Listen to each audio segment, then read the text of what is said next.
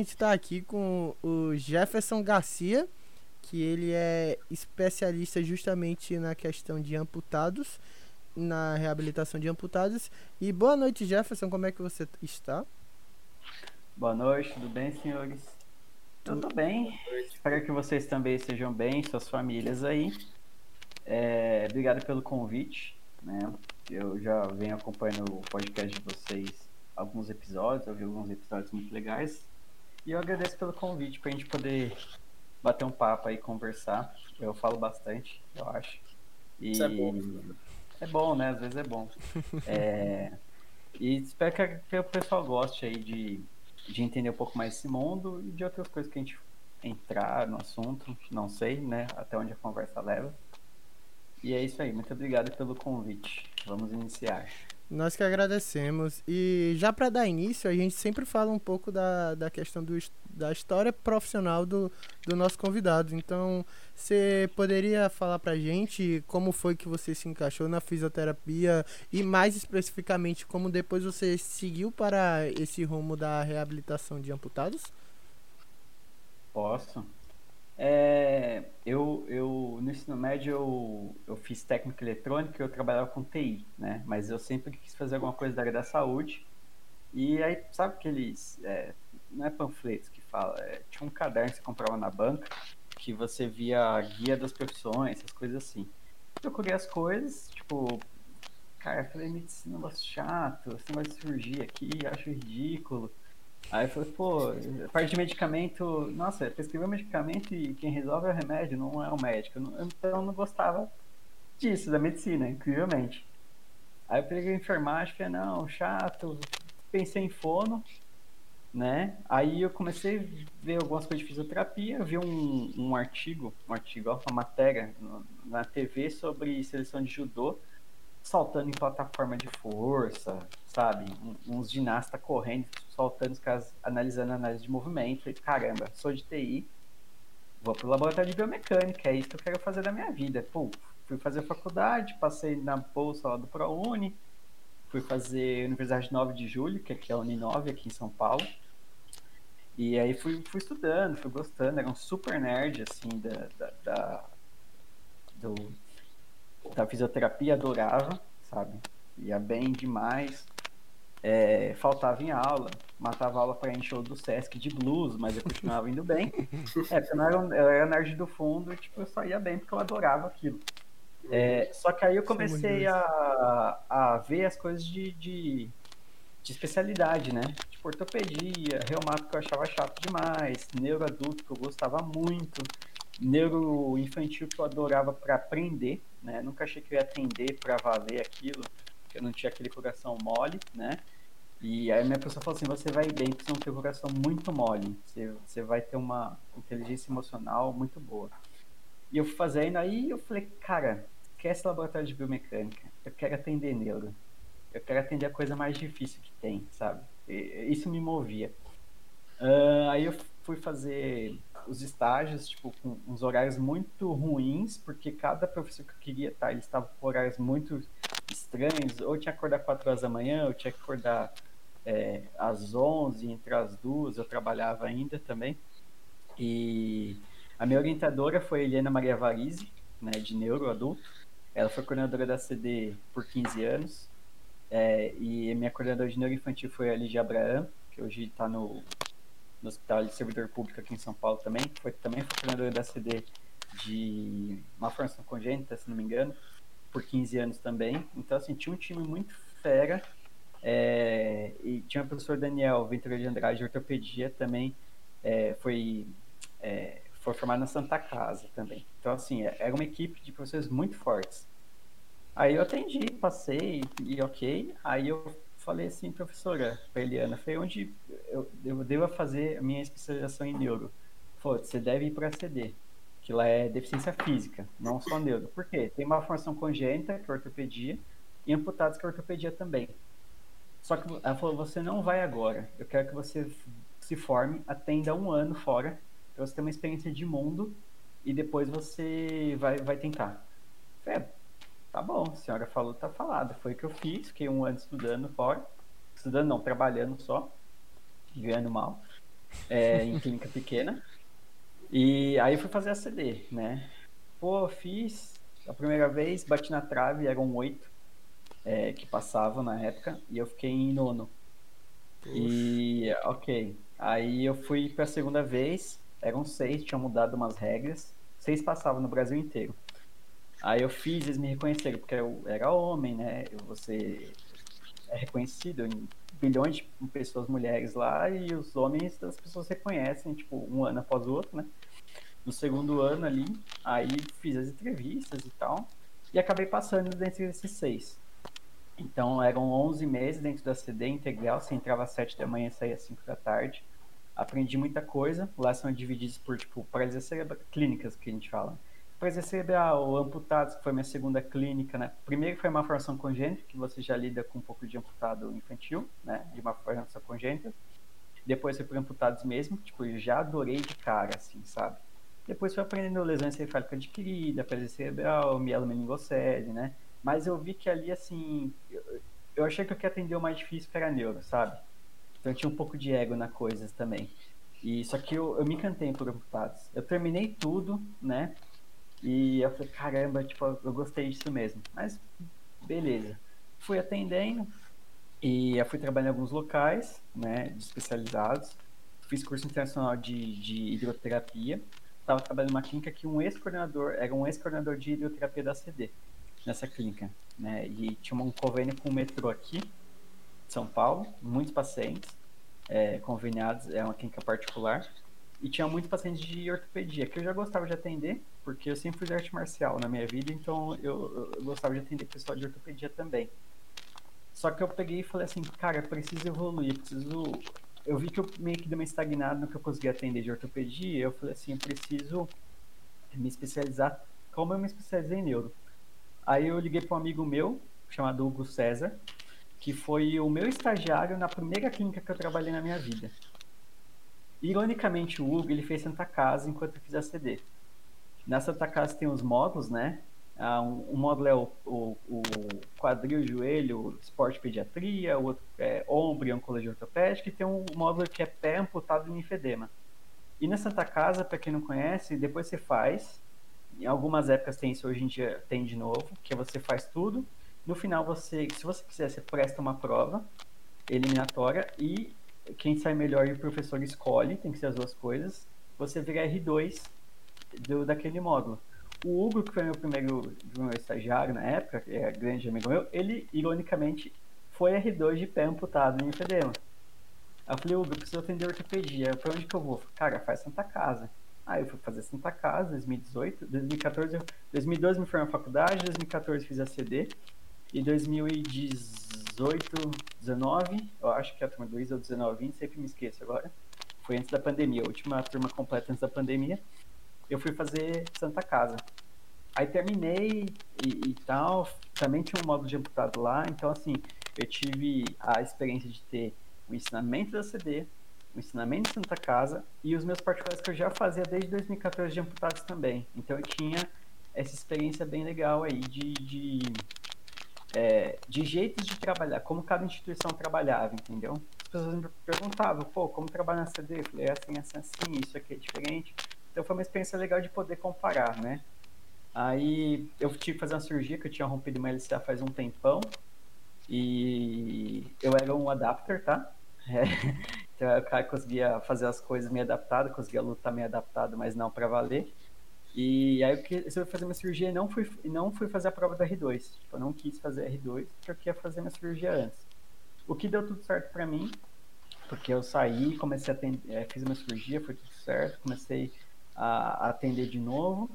E aí no final do ano passado, é, eu estava entrando em contato com algumas clínicas para tipo, para ver algumas coisas de atualização e atualizar meu, meu Instagram, que eu estava começando a entrar forte no Instagram foi quando o Dr. José André de Carvalho, não sei se vocês já viram o livro lá, Em Busca da Plena Reabilitação, que é o melhor livro de amputados que tem no Brasil, que foi ele que escreveu, e ele é dono da IPO, Instituto de Prótese e Órtese.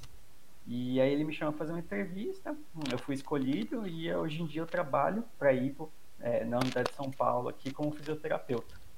Né? Então, praticamente agora nesse ciclo meu inteiro aí de começou a atender amputado lá em 2014, é, agora eu trabalho praticamente só com isso, né? sempre trabalhei atendendo amputados particulares ou dentro das instituições, mas agora eu trabalho isso, só com isso, só que agora num serviço privado, né?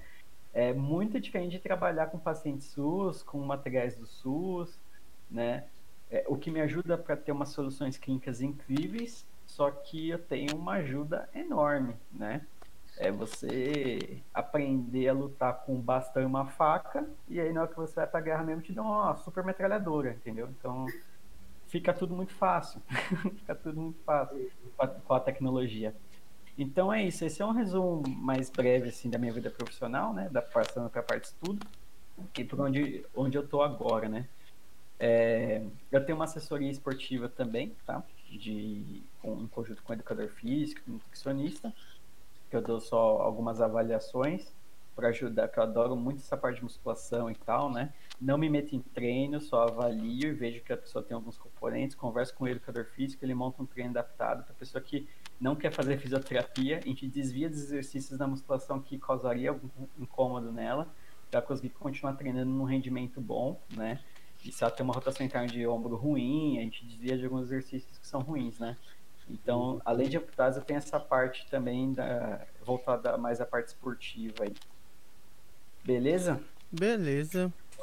E já puxando para essa sua prática clínica de e com relação a, a os amputados, é, como é que chega geralmente a, a causa justamente dessa amputação? Como é que, como é que ela vem para você geralmente? Qual é a, a maior causalidade? É a questão de problemas circulatórios? É a questão justamente de traumas? É. Como, como é que chega hoje essa questão dessa epidemiologia?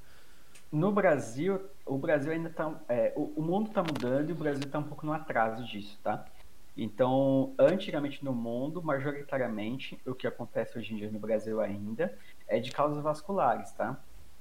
é, de causas vasculares ou as amputações. É, relacionadas, aí você depende do, da casuística epidemiológica, alguns estudos colocam como é, junto a diabetes, tá? Então, se só for separar uma doença, diabetes é o que mais amputa no Brasil, tá bom? Aí tem casos vasculares, aí. Porque assim, a, a diabetes vai ter um problema da, do, da hipossensibilidade, né? E da síndrome do pé diabético. Tá? Então, a neuropatia periférica. Que o paciente vai se ferir com isso, e aí ele não tem uma boa, uma boa cicatrização, uma boa regeneração celular, e ele vai acabar tendo uma infecção pelo sítio ali no pé, né? Essa infecção acaba subindo e ele acaba tendo que, que amputar, né? Tem outros casos vasculares, né? Trombogite obliterante, praticamente toda doença que afeta o vaso, né? Afeta o sistema circulatório e fecha a luz do vaso, né? ele oblitera a luz do vaso, você não tem mais nutrição ali, você começa a ter necrose das, das partes é, adjacentes ali, você vai ter que, é, para poder salvar a vida do paciente, você, o, o, cirurgião vai ter que fazer amputação, né? Porque senão isso se espalha pelo sistema e o, e o paciente corre um risco de vida, né? Então toda amputação, na verdade, é isso. Ele é um tratamento bem sucedido para salvar a vida do paciente. Se você pegar no mundo, as causas de tumor estão aumentando um pouquinho, né? De 4% foi para 6%. E trauma direto começou a aumentar muito, né? Até saiu um estudo aí de 2019, mas a pesquisa é de 2017, não tem Brasil. E tem uns dois países por continente, dos, pa dos continentes menores, né? Aqui no América do Sul tem Argentina e Chile, se não me engano. E aí tem Estados Unidos e é, Estados Unidos e México. Aí em Ásia tem mais algum, alguns bons países assim, tem o leste europeu e Europa Central, né?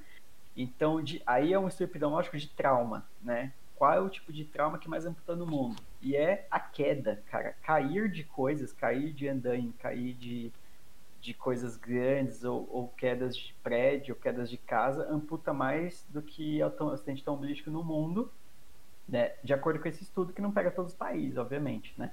Mas o trauma em si, ele começa a subir muito, entendeu? No mundo inteiro. É...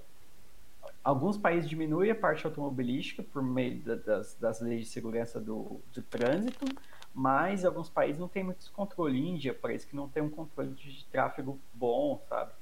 É... E, e, e, e, mesmo diminuindo isso, em outras coisas aumentam. Áreas rurais também da China, da Indonésia. Aí vem para os países ocidentais aqui tem muito mais acidente automobilístico, né? Acidente de trabalho, arma de fogo, explosão, né? no Oriente Médio, no norte da África. Então, assim, no mundo subiu um pouco mais de trauma, sabe? Recentemente. Mas se eu pegar para ver assim, qual que é ainda maior? Ainda maior são casos vasculares, muitas delas envolvendo diabetes ou não envolvendo diabetes, né? Aí tem infecciosos, né? meningite meningocócica, tem os tumores que eu falei, tem uma formação congênita, tem iatrogenia, que né, por procedimento médico, então vai fazer uma cirurgia de joelho aí, de quadril, não consegue fazer uma revisão boa, não tem mais osso para você fixar nada, aí você ou, ou lesão na artéria importante, e você tem que acabar amputando porque você não tem mais vascularização do membro, né? Então ainda se e no Brasil principalmente que a gente na nossa realidade vai ter paciente com alteração vascular tá que e, e, se a doença é uma doença crônica a gente tem que se atentar a isso na hora de tratar esse paciente também porque vai ter umas diferençazinhas para outros pacientes que não são causa vascular. Certo e já puxando nesse gancho de você desse gancho que você falou dessas diferençazinhas entre os pacientes qual a real importância do porque, claro, o fisioterapeuta, a gente está falando aqui da questão da reabilitação de pacientes amputados, mas qual a, o diferencial do fisioterapeuta justamente ter esse conhecimento fisiológico do que realmente ocasionou o problema daquele paciente, o que gerou a amputação? Ou seja, qual a importância da gente ter esse conhecimento da, da prévia da, da história da, da doença do paciente? É assim, eu sempre falo para as pessoas que elas têm que se atentar à causa, tá? Porque, é, por exemplo, tumor, né? Então deu uma metástase, teve uma tumoração, aí o cara tem uma cicatriz, ele não pode fazer laser, obviamente, que é uma contraindicação, né? Aí as pessoas se atentam a isso assim, ah, então cara, tumor, eu deixo ele, de, eu deixo ele nessa caixinha aqui e os outros eu trato meio que igual. Não, cada coisa tem, um, tem algum probleminha é, relacionado ao tipo de amputação. Doenças é, vasculares geralmente são crônicas, né? E então assim, então o acometimento desse paciente que já são um pouco mais velhos, tá? Vai ter uma outra criança com uma, com uma doença genética específica, mas aí você vai pensar assim que vai ter repercussões. Então, repercussão de, de nutrição muscular. Então, esse paciente ele vai ter uma baixa resistência também a, é, baixa resistência de força, não vai conseguir ganhar força de uma maneira adequada. Você tem demência vascular silenciosa também, então às vezes você tem um teste chamado Mini Mental Test, que é um teste simples que você faz para você é, fazer um, uma triagem ali de algumas demências, né? Aí você, já tive caso assim, o paciente tem duas faculdades, o cara era engenheiro e advogado, sabe? Incrível. O cara não conseguia entender como que é a lógica de se usar uma prótese. É uma lógica muito diferente de andar normal e o cara não conseguia aprender né? Aí a gente aplicou o mínimo mental dele, assim, que, né, que você pontua até 30 pontos, normal, alguém pontuar 26, 27, tem a escolaridade lá, então a gente tinha que apontar 27. O cara, o cara apontou 15. São perguntas normais, assim, onde você tá, qual é o nome desse local, e essa rua, e não sei o que, e dobra uma folha para mim, desenha não sei o que para mim, e dobra e fala essas três palavras. E, e assim, é um teste simples. E o cara não passou no teste. Então, assim, cara, tinha uma demência vascular silenciosa ali que a gente não percebia, isso dificulta um pouco a parte cognitiva dele. Além disso, muitos pacientes no SUS, é, isso é, é muito comum. É, tem uma estatística que fala que ele demora um ano para ele chegar no serviço de reabilitação, após a amputação. Então, um ano o cara na cadeira de rodas, que tem uma dificuldade, tem um, um comprometimento vascular ainda existente ali, crônico, né? E ele perde trofismo, perde força, sabe? é, perde capacidade aeróbia, né? Às vezes até tem paciente que tem hipotensão ortostática, né? O cara fica de pé, pum, desmaia e é amputado, né? Não é lesão medular que acontece mais isso. É, por conta dessa demora de chegar, demora de se ter alguma atividade física ou de se chegar um, um, um terapeuta ali para conseguir atender ele, né? Ficar muito tempo sem ter nenhuma assistência. Então, é, é, é, é, muito comum que a gente comece o treino com essa pessoa, comece a reabilitação dela e demore para se ganhar força, né? Tanto pela parte física e às vezes a parte de cognição para ela conseguir compreender os exercícios bem, sabe? As pessoas relacionam assim, é porque é velhinho, ele não entende. Cara, não é porque ele envelheceu, porque às vezes tem uma doença junto ali, entendeu? Que a gente não consegue enxergar às vezes, né? Ah, ele não consegue trabalhar bem força. Então você soca a carga no cara e você vê que não está ganhando força. Então é, é, difícil, né? Então tem que alinhar a alimentação, alinhar algumas medicações, para ver se a gente consegue driblar essa doença crônica também e ter os resultados, né? Então você tratar paciente vascular sempre tem que ter um pouco mais de paciência e por mais afinco nas coisas, né? O cara ortopédico é um cara ortopédico. O cara geralmente o cara mais jovem, tem uma força boa, já vem de muleta para clínica, só que assim, às vezes o coto é extremamente acidentado por causa do trauma dele.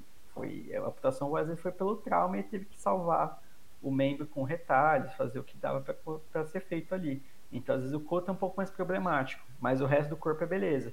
Às vezes, o paciente é, vascular, muitas vezes, ele já estava internado, já é programada há dois, três dias ali a amputação dele, então o coto dele já tem uma forma melhor para prótese, só que o corpo dele não responde de uma forma boa, entendeu? Por causa do metabolismo dele.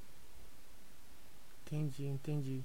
E é claro que deva existir alguns casos onde a própria amputação ela já é mais uma questão programada e discutida com relação entre o médico e o paciente, né? E quando no caso não é sempre, sempre o paciente é avisado se ele não está inconsciente. Certo, certo. E como é que o fisioterapeuta ele pode atuar justamente nessa questão pré-operatória? Quais são os casos específicos que facilitam a nossa atuação e como é que a gente vai atuar nesse, nesse quesito, no caso? É bem difícil, tá? É bem difícil você pegar um caso assim, a não ser que você trabalhe num serviço que já tenha fisioterapia ortopédica no local, tá?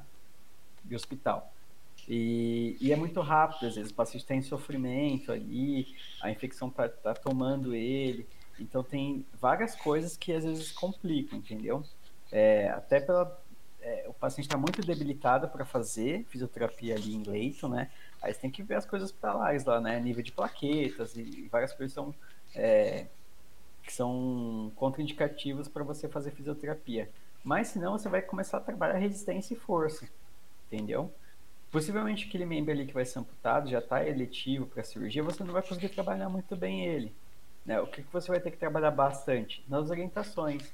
Né? Mas é complicado trabalhar as orientações porque a partir do momento que ele sabe que vai amputar aquele membro, ele entra num estado de luto ali, né? Então você pode falar muita coisa para ele que ele não vai absorver, né? Mas é, em geral é isso, assim, conseguir começar a trabalhar resistência no melhor dos casos, né? E trabalhar as orientações sobre o posicionamento do coto, é, depende de qual for o, o, nível de amputação que ele fizer a amputação. Mas é muito difícil mesmo na prática você pegar o paciente é, pré-operatório. Tá? Em alguns casos, de alguns médicos que têm contato com fisioterapeutas especialistas nisso, eles chamam a gente para a gente dar as primeiras orientações pós-amputação. Né? Ou então a gente participa um pouquinho de, de, de algumas discussões do, do coto é, de acordo com o serviço. Se, por exemplo, meu serviço lá faz prótese, né? Então já é discutido mais ou menos o como seria interessante aquele couto ali ser feito, né? Para a gente criar uma prótese já pensando um pouco mais pro, pro paciente, entendeu? Ó, essa vantagem, essa dá mais vantagem. Se conseguir fazer isso durante cirurgia, a gente faz isso aqui, né? É, tem a margem de segurança de fazer amputação, né? Ah, vou ter que amputar três dedos 4 centímetros mais curto. Não, tudo bem, a gente, a gente, na parte protética garante que vai dar certo e, e assim vai, né? Mas é bem difícil na prática a gente conseguir abordar esse cara pré-operatório. Geralmente vai ou vai conseguir abordar ele pós-operatório imediato, que aconteceu na Santa Casa, quando eu estava lá, conseguia, ou algumas semanas depois, entendeu? Dependente do serviço ali de medicina, assistência social conseguem caminhar bem e orientar bem a família, que ele pode procurar o serviço de fisioterapia logo de imediato ali que ele fazer a, a operação, entendeu? Para ele ter as primeiras orientações, pelo menos, e depois ele começar a reabilitação dele depois de quatro semanas, aí já consegue fazer algumas coisas. O, o fisioterapeuta, ele atua de alguma forma assim na decisão da amputação? Só se o cara for um grande especialista. Poucos, tá? Conheço duas pessoas no Brasil. Uhum. É, mas, mas, mas é, existe. Eu, eu, eu, gostaria que cada vez mais pessoas entendessem esse mundo para que a gente pudesse ter mais pessoas que ajudassem nessa decisão. Com certeza, até porque a discussão é sempre benéfica. E é, Jefferson, você estava falando quando eu perguntei justamente sobre essa questão pré-operatória, você citou a dificuldade justamente pelo paciente ele estar em estado de luto e tal. Acho que até pelos pensamentos. E a parte clínica, e a parte clínica dele também tá bem ruim, né? Porque uhum. a amputação vai salvar a vida dele. Então, assim, o relógio está contando.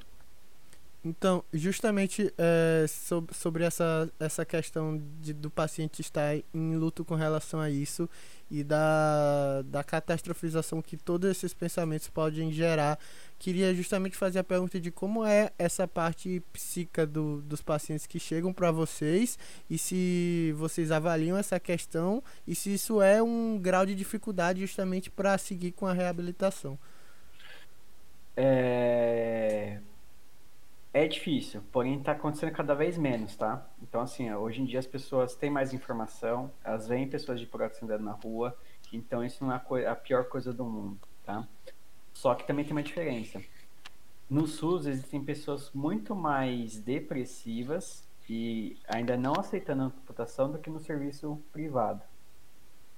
Por quê? Né? Porque o cara tem mais dinheiro, não tem, vai receber a prótese? Não, por um quesito que assim, que infelizmente informação para você ter hoje em dia, tudo bem, tem internet é de graça, mas assim, informação cultural depende muito do seu poder socioeconômico, de você poder ir no teatro, ler uma revista, aprender inglês, sabe, tipo, mil coisas.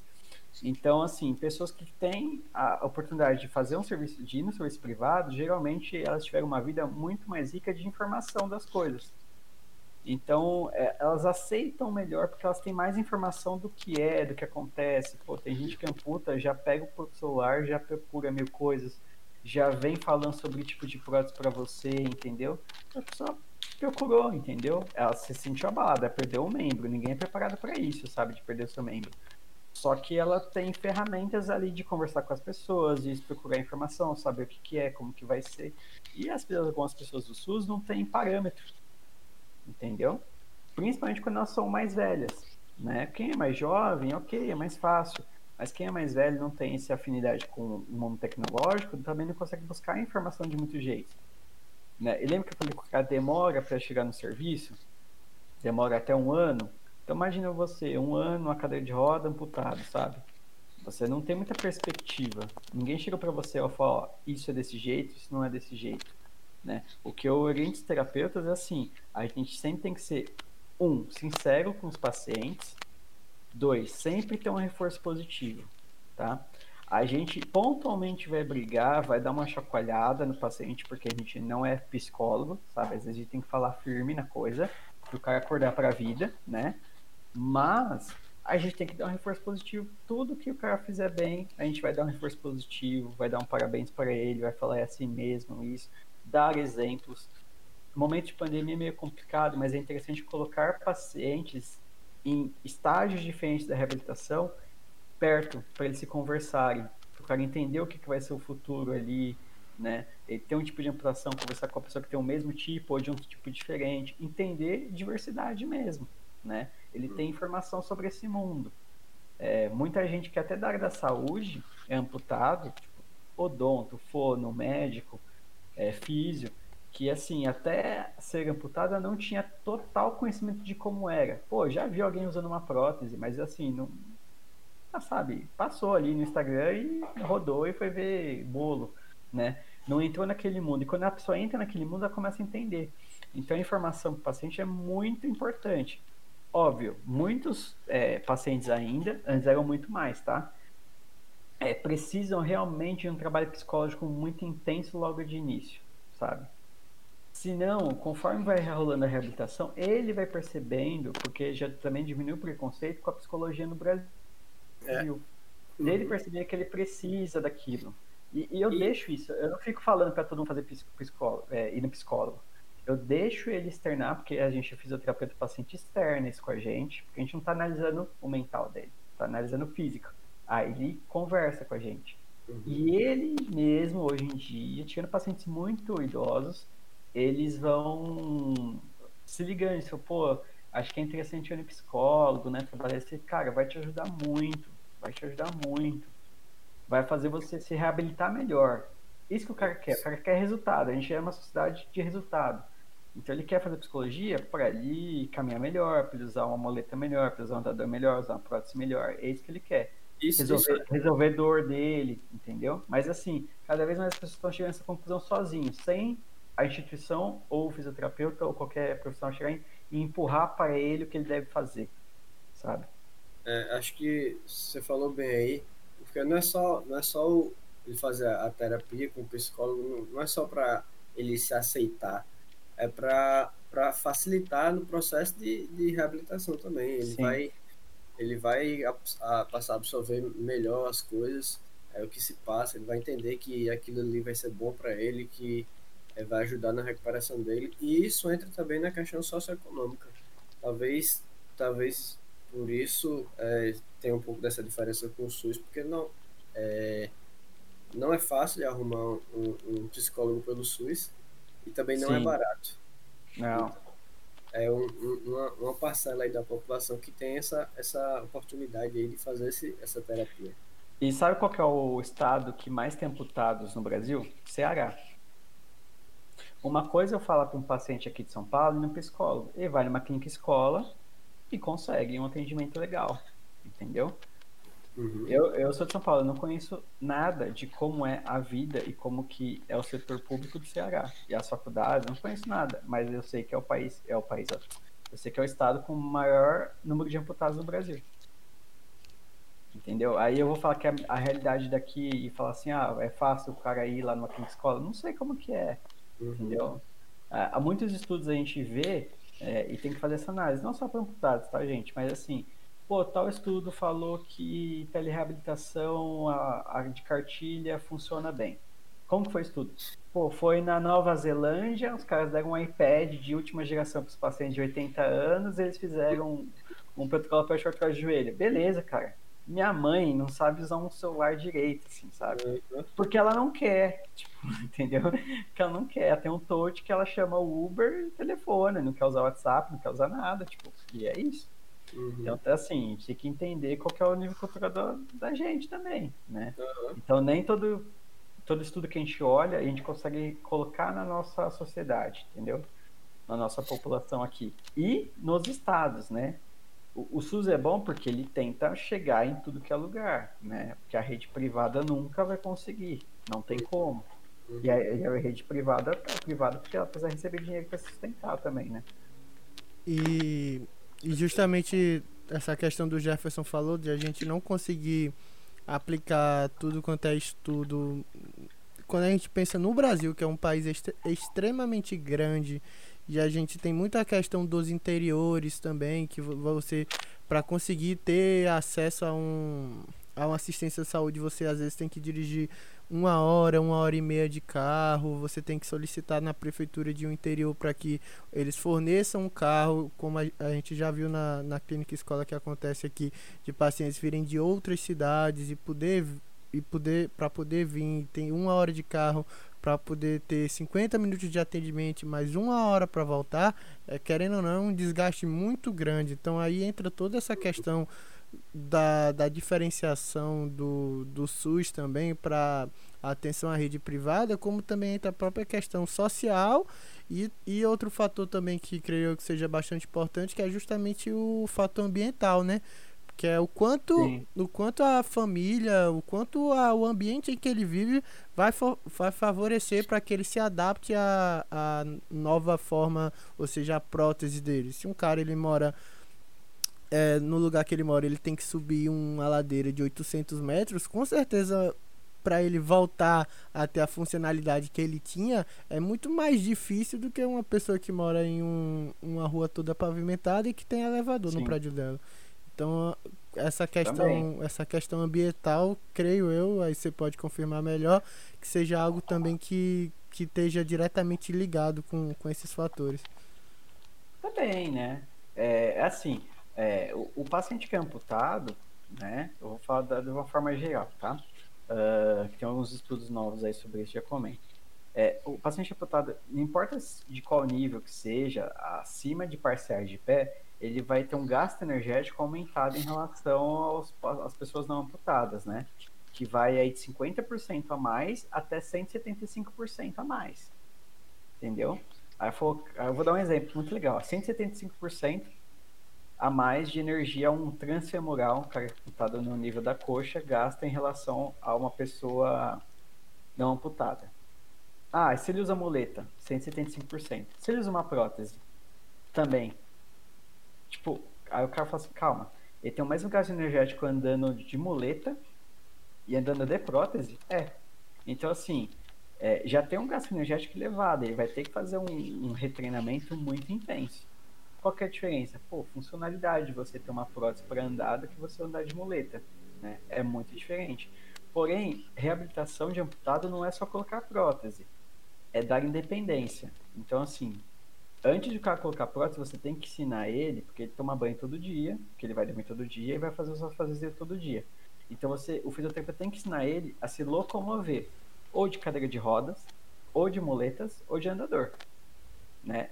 Tentar chegar no nível máximo que você consegue, de acordo com cada paciente, e dar a escolha para ele. Então, assim, o cara não vai protetizar por algum motivo, ele precisa trabalhar. Ele já consegue andar de muleta, só que às vezes essa pessoa escolhe ser um cadeirante.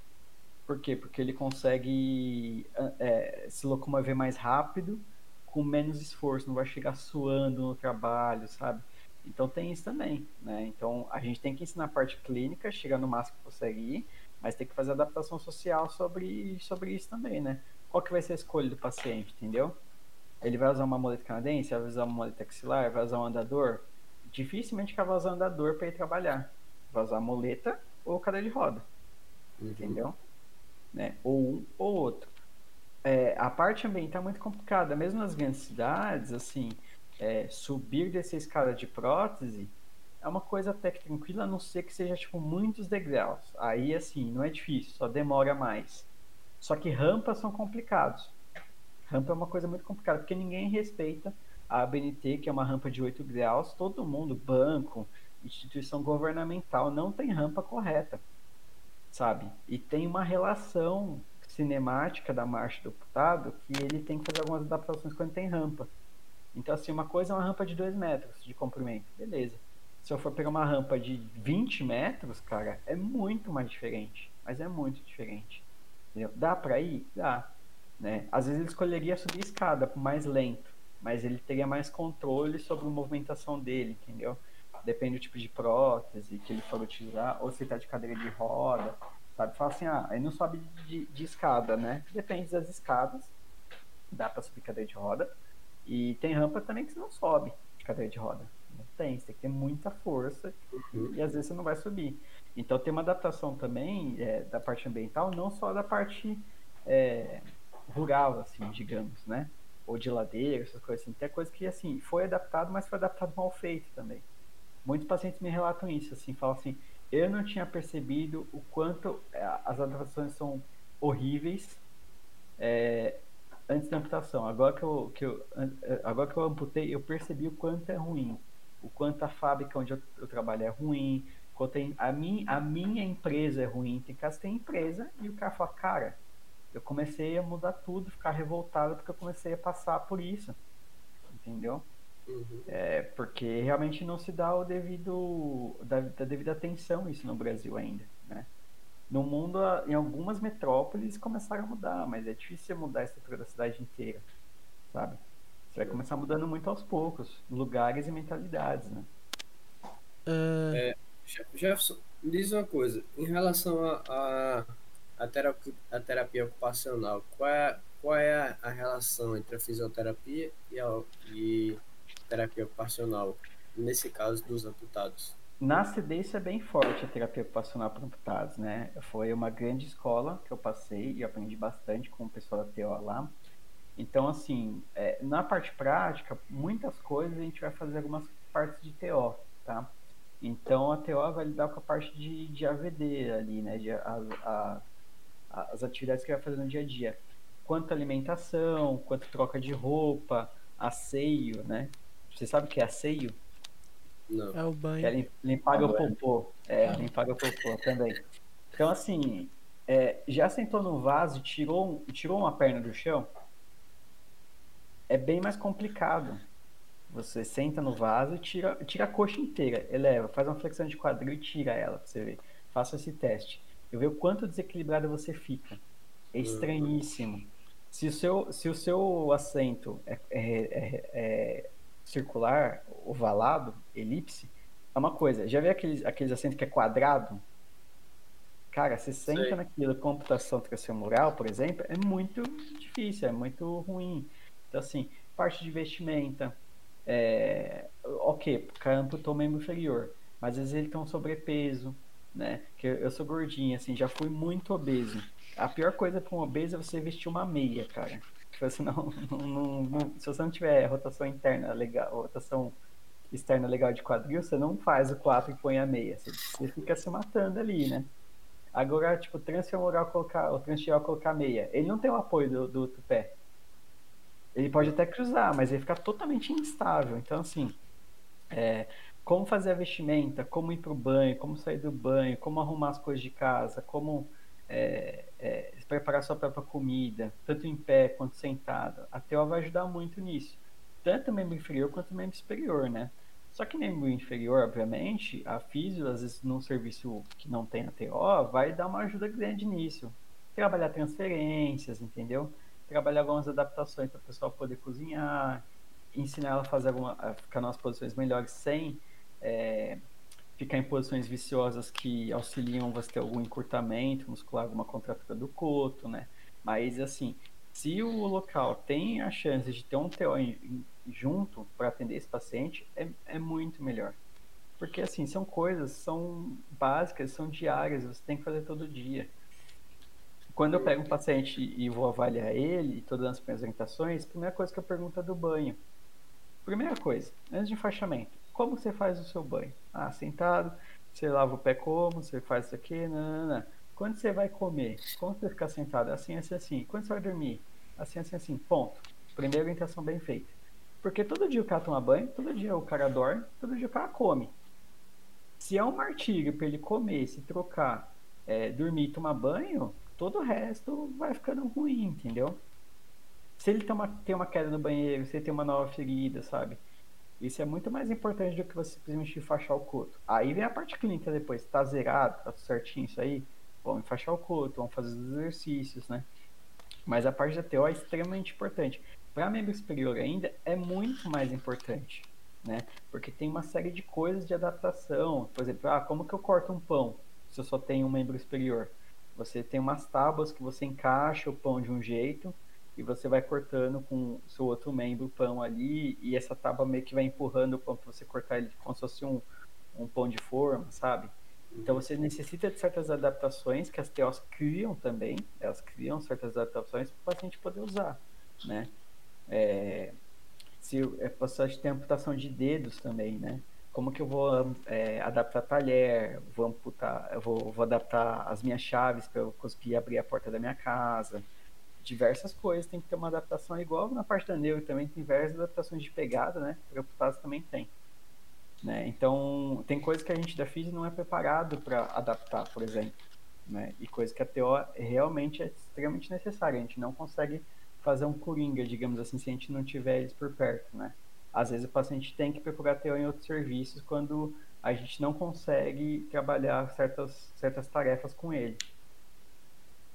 É, e Jefferson, voltando um pouquinho o assunto, que é algo que, que ficou na minha cabeça, você está falando justamente dos, dos tipos de tecnologias assistidas, no caso do, da questão das muletas, das uhum. próteses, uhum. da cadeira de rodas e tudo isso. E eu queria perguntar, visando a reabilitação e o protocolo que você vai elaborar para o seu paciente, e justamente que visando que, o que você quer propor para ele, justamente é a questão da melhora da funcionalidade, o quanto o tipo de, de prótese ou se for uma cadeira de rodas, o, o, o quanto tipo dessa tecnologia assistida e o quanto também a, o nível da amputação vai interferir justamente sobre a maneira com que você vai elaborar o seu protocolo de tratamento. Ou seja, se for uma, a questão da muleta ou a questão da prótese, creio eu, é até a pergunta que eu faço,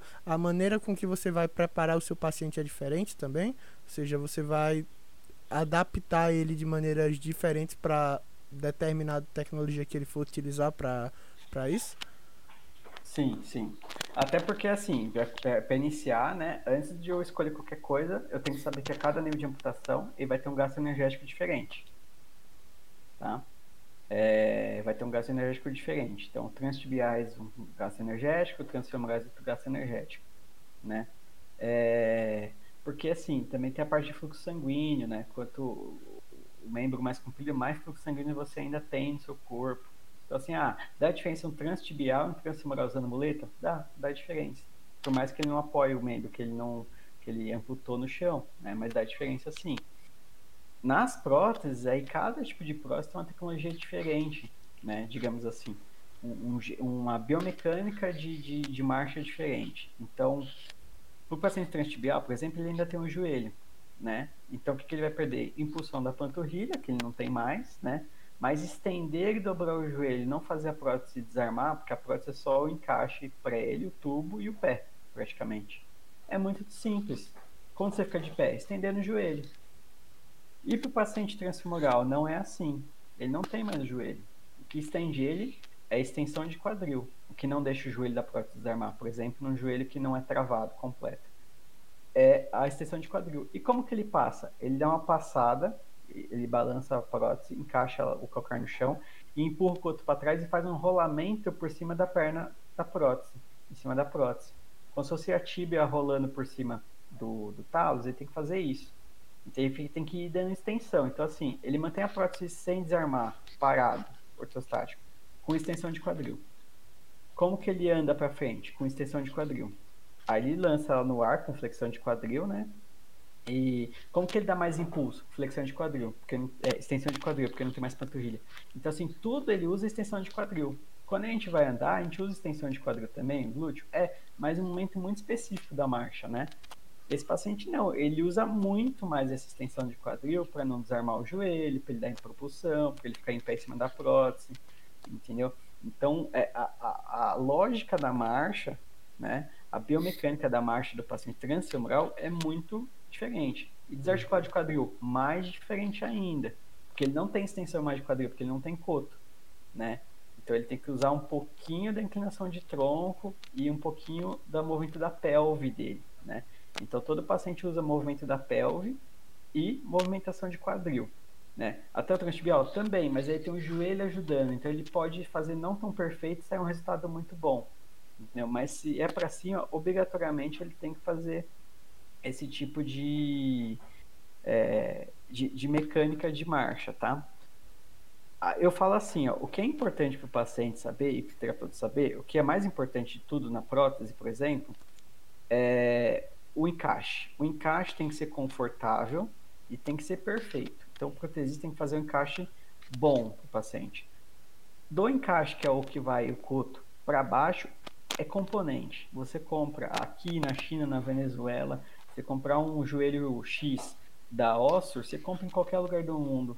Você comprar um, um pé Y da Autobock, você compra em qualquer lugar do mundo. Mas o encaixe é uma coisa artesanal, ela é feita no, no positivo do coto, é feito um negativo em cima do positivo que é o coto.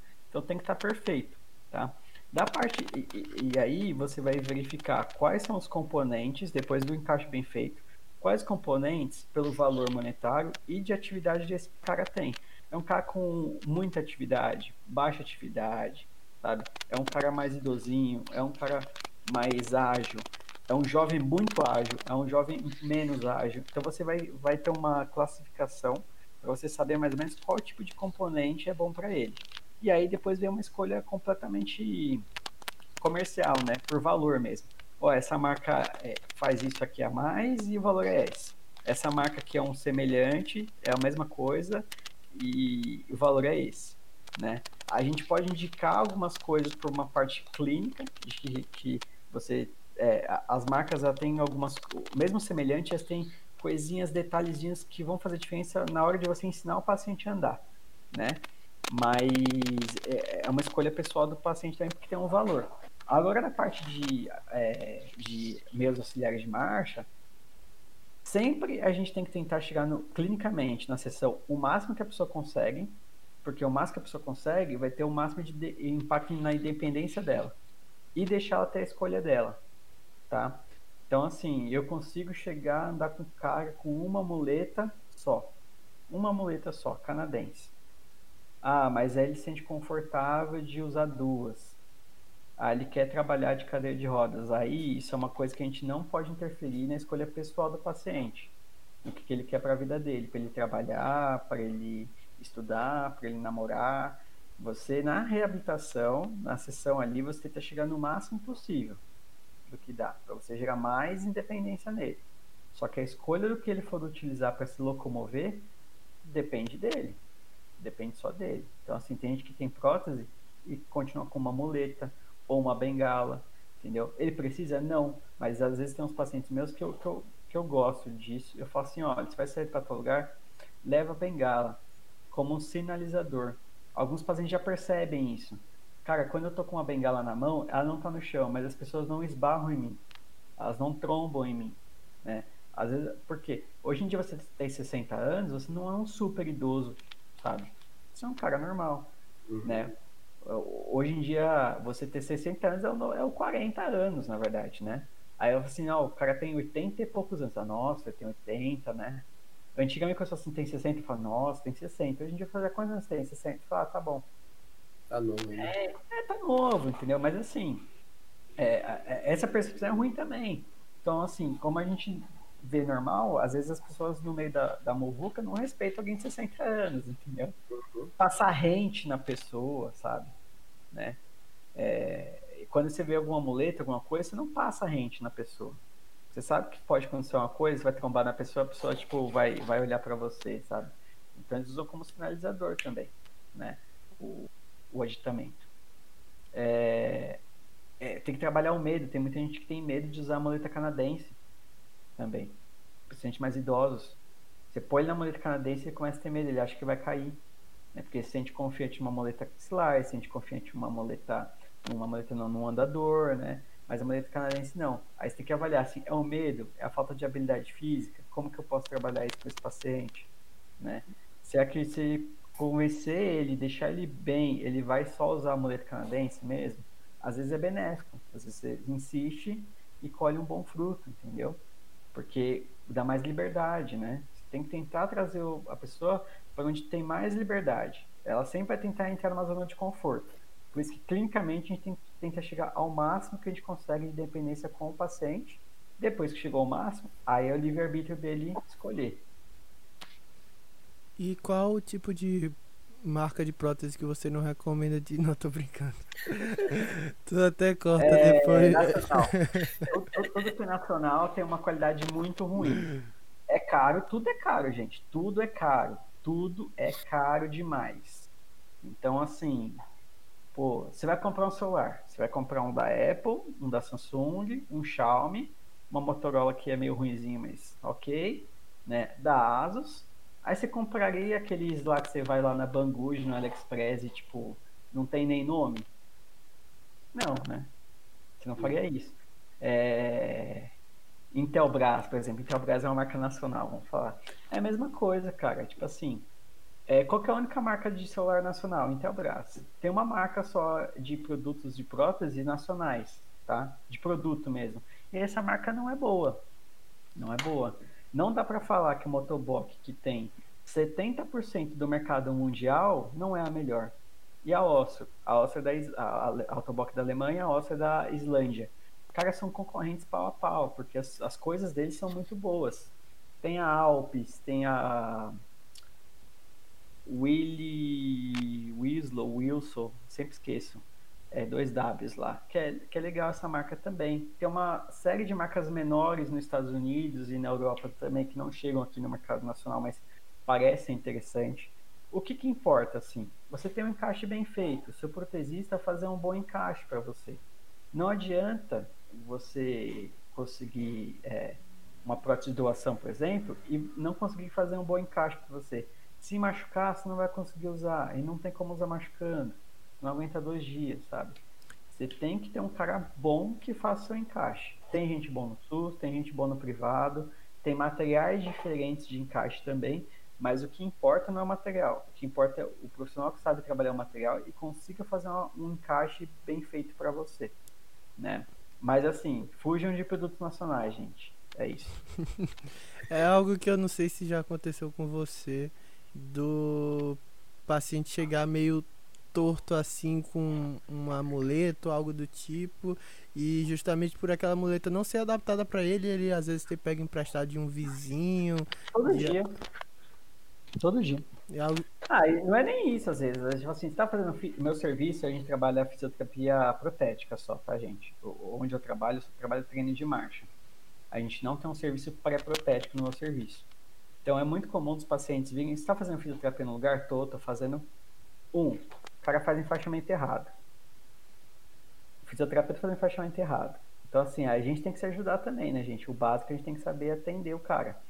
É... Não sabe fazer? Procura no YouTube.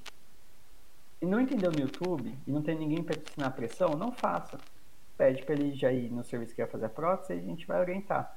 Mas assim, tem, tem aluno, aluno, desculpa, tem profissional de outra clínica que falou assim, ah, o cara falou para mim usar assim a, a muleta, as, usar assim, eu falei, ó, o andador falou, ó, tá baixo, tá alto, regula aqui. Então às vezes não é nem porque peguei emprestado, às vezes não tá regulado certo.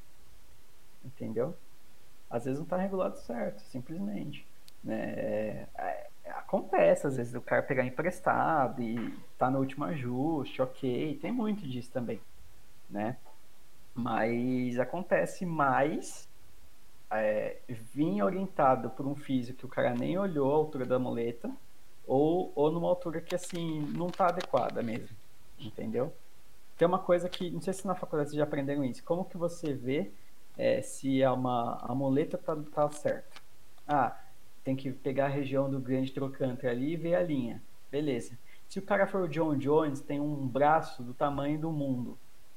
Onde vai estar a mão dele?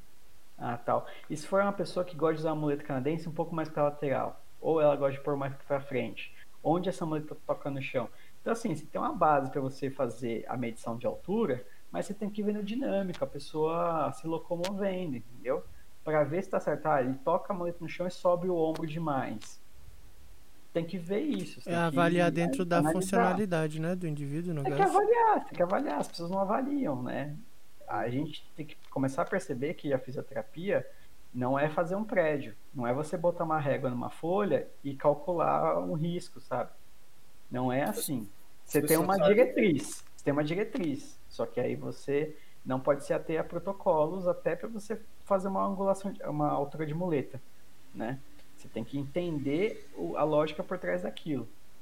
Então tem muita orientação errada vindo, vindo de quem não, não, não estudou, sabe? Pessoas pensam que é uma receita de bolo, né? Que é só Exato. daquele jeito e, e botar para andar. Né? Não é assim, não é simples, né? É, e essa informação tem que chegar para o pessoal, as pessoas têm que estudar, têm que ler, se interessar, tentar atender bem, porque olha, é um país, a gente vive num país onde tem muito amputado. Uhum. Nossa, mas eu não atendo esses caras, né? Não vejo, eu sei que tem bastante, mas eu não estou vendo. Tá, se você faz uma pesquisa no Google lá, abre o seu Google na sua região, coloca lá ortopedia técnica, casa ortopédica e vê o quantas pequenas e às vezes passa pela sua cidade que tem cara que nem coloca no Google, né? Às vezes tem uma oficina na, na, no, porão da casa dele ali, ele trabalha numa instituição da vida e faz o mundo dele por fora.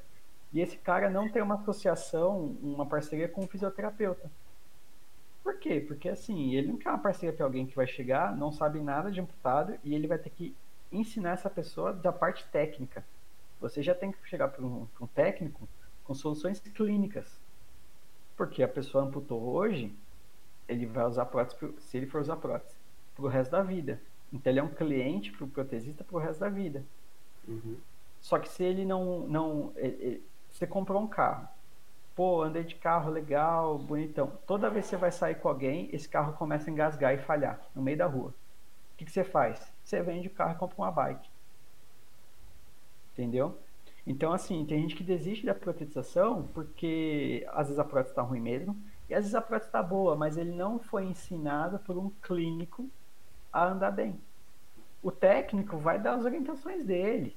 É igual o médico fazer a cirurgia, é esse exemplo. O médico fez a cirurgia. Ele sabe a cirurgia que ele fez, ele sabe o que tem que fazer, ele dá uma cartinha para o cara seguir. Mas tem gente que não vai estar naquele padrão da cartilinha. Vai ter uma inibição artrogênica, vai ter alguma coisa que um fisioterapeuta vai resolver o problema dele. Entendeu? Que é o cara que foge da curva normal da evolução. Então, quanto mais terapeutas entender sobre amputação, estudar sobre isso, mais vai criar mercado. Entendeu? Tem muito mercado que a gente perdeu muito para os protesistas aí, é, porque os físicos não, não vão estudar. A gente já tem que chegar com entendendo e não aprendendo com os caras. Eu ia, eu ia perguntar para você antes é, qual a importância do fisioterapeuta conhecer da prótese, né? Mas você já acabou respondendo aí. É, ó, se a gente souber da nossa parte já, já é meio caminho andado. Porque o cara não vai saber. O protesista não sabe o que é balança de Powers. Uhum. Entendeu? Eu não sabia na minha época de, de formado de, de, lá em 2012, agora eu fiquei sabendo, depois de muito tempo, de balanço de Powers. Ele não vai saber de Trendelenburg. Alguns vão saber, mas não vai saber como corrige, sabe? É, vai corrigir na prótese. E se o cara tem algum problema clínico, o cara tem uma rotação de quadril diferente, o cara faz uma coisa de, de, de marcha diferente. Mas, pô, isso não é membro inferior, isso não é prótese, isso aqui é core. Como trabalho core com cara? O protesista não sabe de uma orientação de como trabalhar core. Então, assim, é, se você saber da parte de fisioterapia para o paciente amputado, pré-protética mesmo, aos poucos você vai entender a parte protética. Porque aí é uma parte comercial. Você tem que saber o que a marca tem de diferente, o que, que aquela marca te possibilita, o que não te possibilita, entendeu?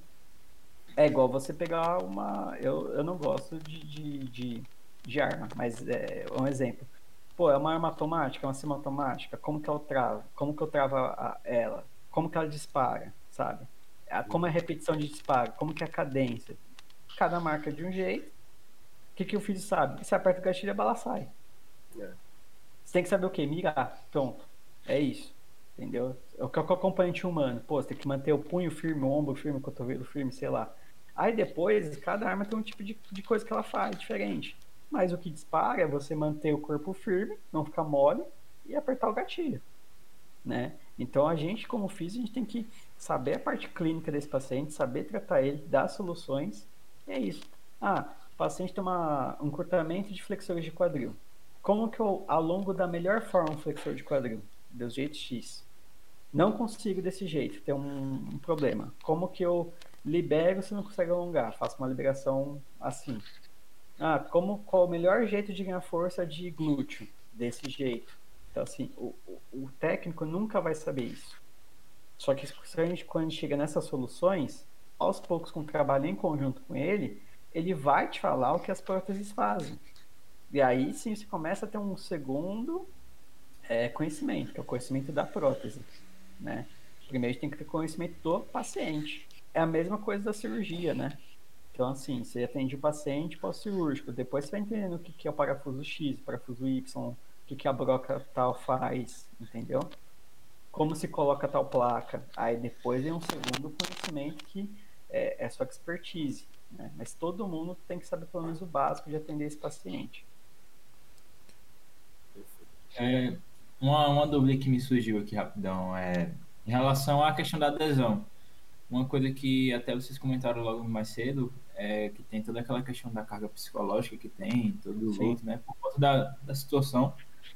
Aí é algo, é muito comum ver os pacientes que após né, ter feito a questão da amputação e são indicados para protetização, ver apresentar dificuldade para protetizar, tipo, para se aderir a isso, é tipo, é comum.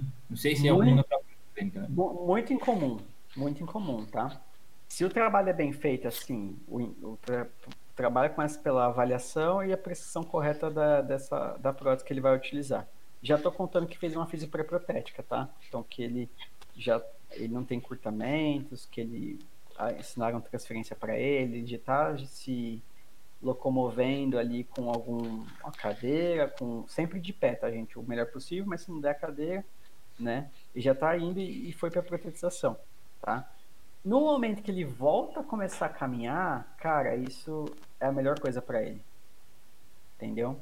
Até aqueles caras, eu peguei um paciente recente esses dias aí que fazia muito tempo que isso não acontecia comigo. Que ele falou assim, e a gente fazendo o molde dele, e aí ele falando assim, e, e como que vai ficar a prótese? Eu falo, assim, assim, assim, tal, vai andar. Não, não, não, mas não quero saber disso. É, tem como fazer ela igualzinha como era a outra? Assim, fazia muito tempo que eu não vi um paciente pedir que a prótese fosse estética, perfeita, mas que não andasse do que uma prótese que faria ele andar. O que, que importa para a pessoa você voltar a andar. Ele, ele, a pessoa, se importava muito mais de não parecer que ele teve uma amputação do que ele voltar a andar. Ele, ele falou com essas palavras, ele falou que ele, ele para ele, se ele tivesse uma prótese estética, a mesma cadeira de rodas, para ele estava bem. Ele estava bom. Entendeu? E uhum. aí eu conversei com o familiar, falei, olha, falei, nesse caso, eu falei, eu acho que ele precisa realmente de um trabalho psicológico. Na hora que a gente botar ele em pé, botar para ele andar, eu sei que eu vou dar uma alegria para ele. Mas ele pode não esquecer esse negócio da estética ainda, entendeu? Mas, mas acontece muito casos que nem ele aconteceu. Ele ainda tem um pouco da pensamento da estética, mas ele fez a primeira prova, já começou a andar no primeiro dia de prótese, ele é transtibial. Um senhorzinho. E, e, ele ficou super feliz, porque ele voltou a andar, entendeu? Então, quando você tem um, um trabalho muito consistente com protesista, fisioterapeuta, e você bota o cara para andar sem dor, sem nenhuma complicação, aí você ganha o cara. Aí você vai começando a quebrar meio que forçadamente aquele pensamento ruim dele. Porque você mostra uma coisa tão boa que o cara não tem como recusar, entendeu? Não tem como recusar. Você está solucionando os problemas dele, mesmo ele falando de outras coisas. Entendeu? Esse, esse é o grande lance. Assim, quando você consegue protetizar o paciente e ele começa a voltar a andar, é, você força com que ele brigue contra a realidade.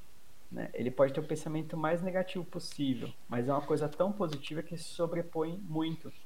Entendeu? Sobrepõe muito. Pô, às vezes parece um martírio, bem difícil protetizar o paciente. Se você chega num nível muito bom de atendimento, com uma equipe muito boa, não é tão difícil assim vira uma coisa, tipo, todo dia, sabe? Todo dia você faz isso. Todo dia você atende alguém, você, tipo, resolve um problema de alguém, você dá alta para alguém, você está resolvendo vidas. Esse é o nosso trabalho, entendeu? Para a pessoa pode ser que, tipo, nossa, já, que é a vida dela, óbvio, né? É, é incrível, mas para a gente é, pô, mais um paciente, mais uma história bem feita, feliz, e é isso, a gente tem uma, uma certa certeza que a coisa vai se resolver de uma forma boa, quando consegue proteger esse cara. Só que se ele já tem um pensamento negativo, ele faz um encaixe ruim, o encaixe já dói nele, dói mesmo, se machuca ele de primeira, cara, aí começa a entrar só pela ladeira abaixo. Porque ele não sabe, ele não tem referência do que é um bom encaixe, o que não é, se é para doer mesmo, se não é, sabe?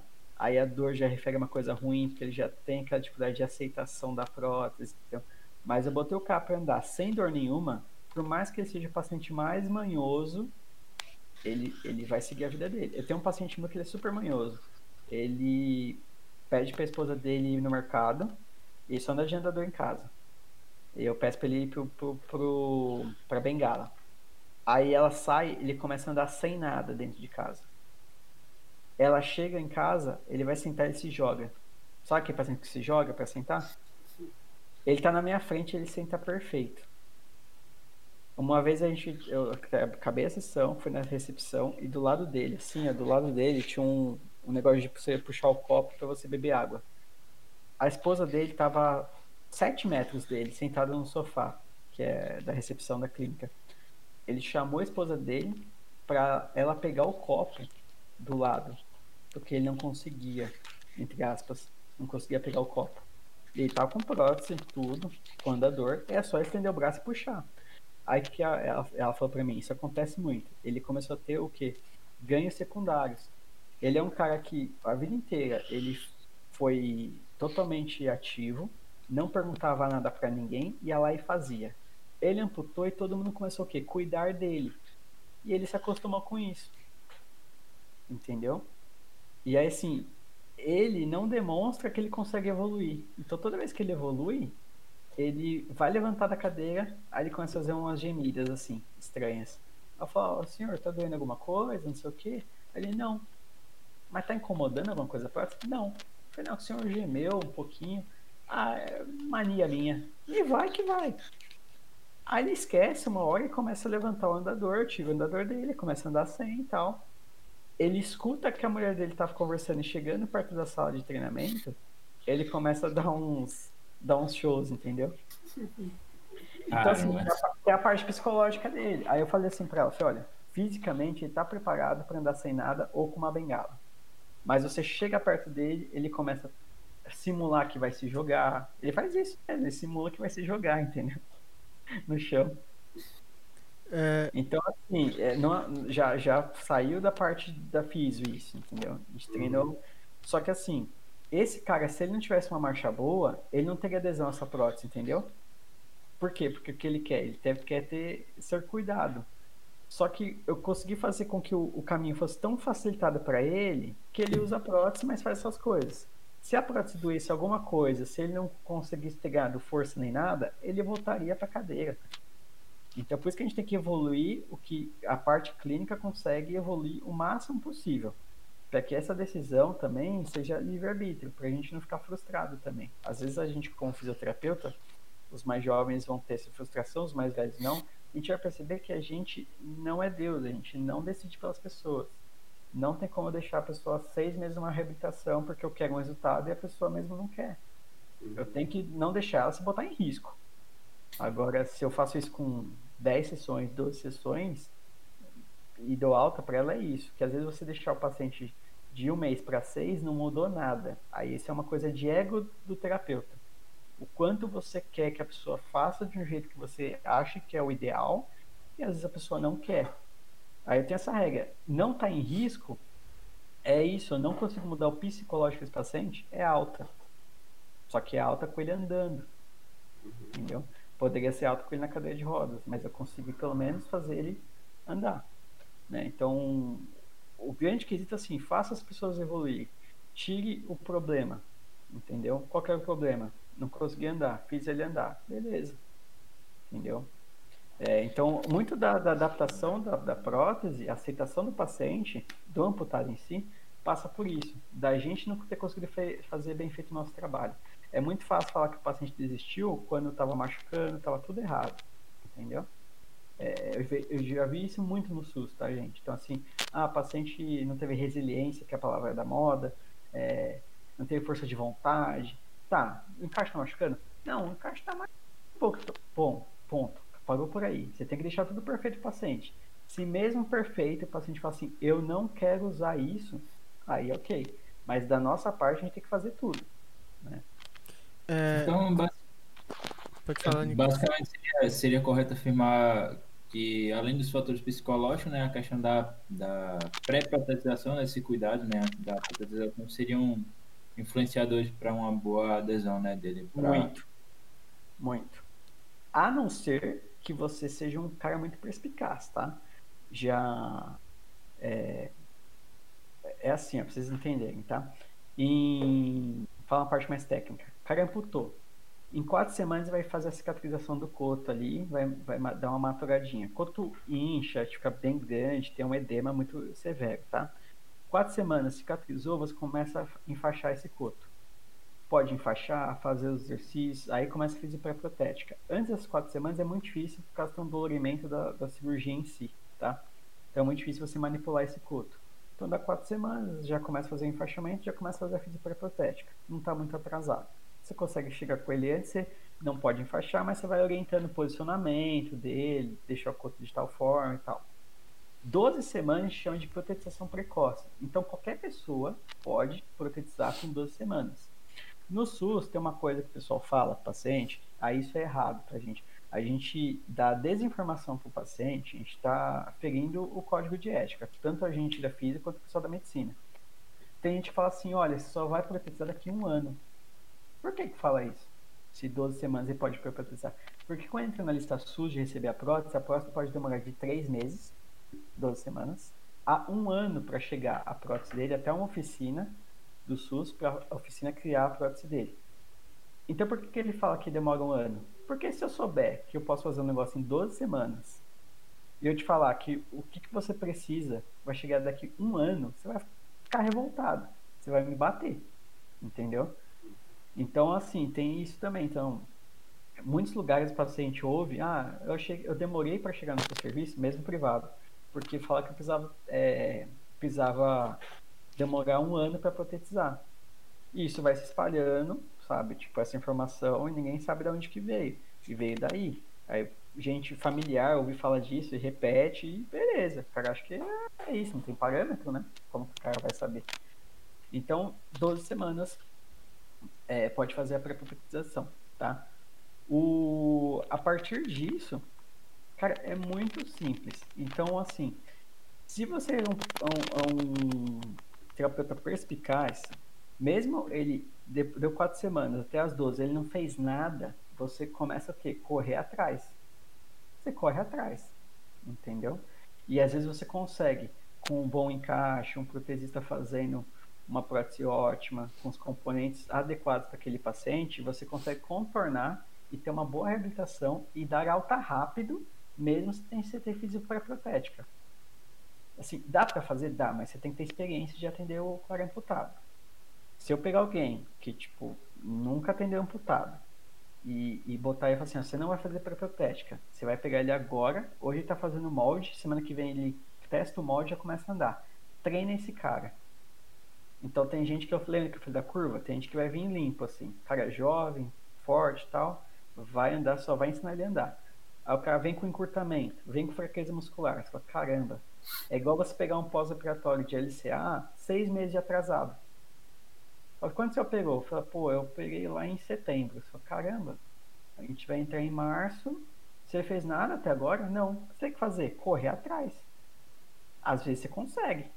Às vezes você não consegue, às vezes você vai perder um pouco mais de tempo para você ganhar as coisas lá de trás, enquanto o cara tá naqueles meses ali que você já não tem mais referência de nada. É igual você pegar um pós-operatório muito tardio, que o cara não fez nada. Quer dizer que às vezes você vai conseguir dar alta no mesmo prazo do que o, que o cara fez?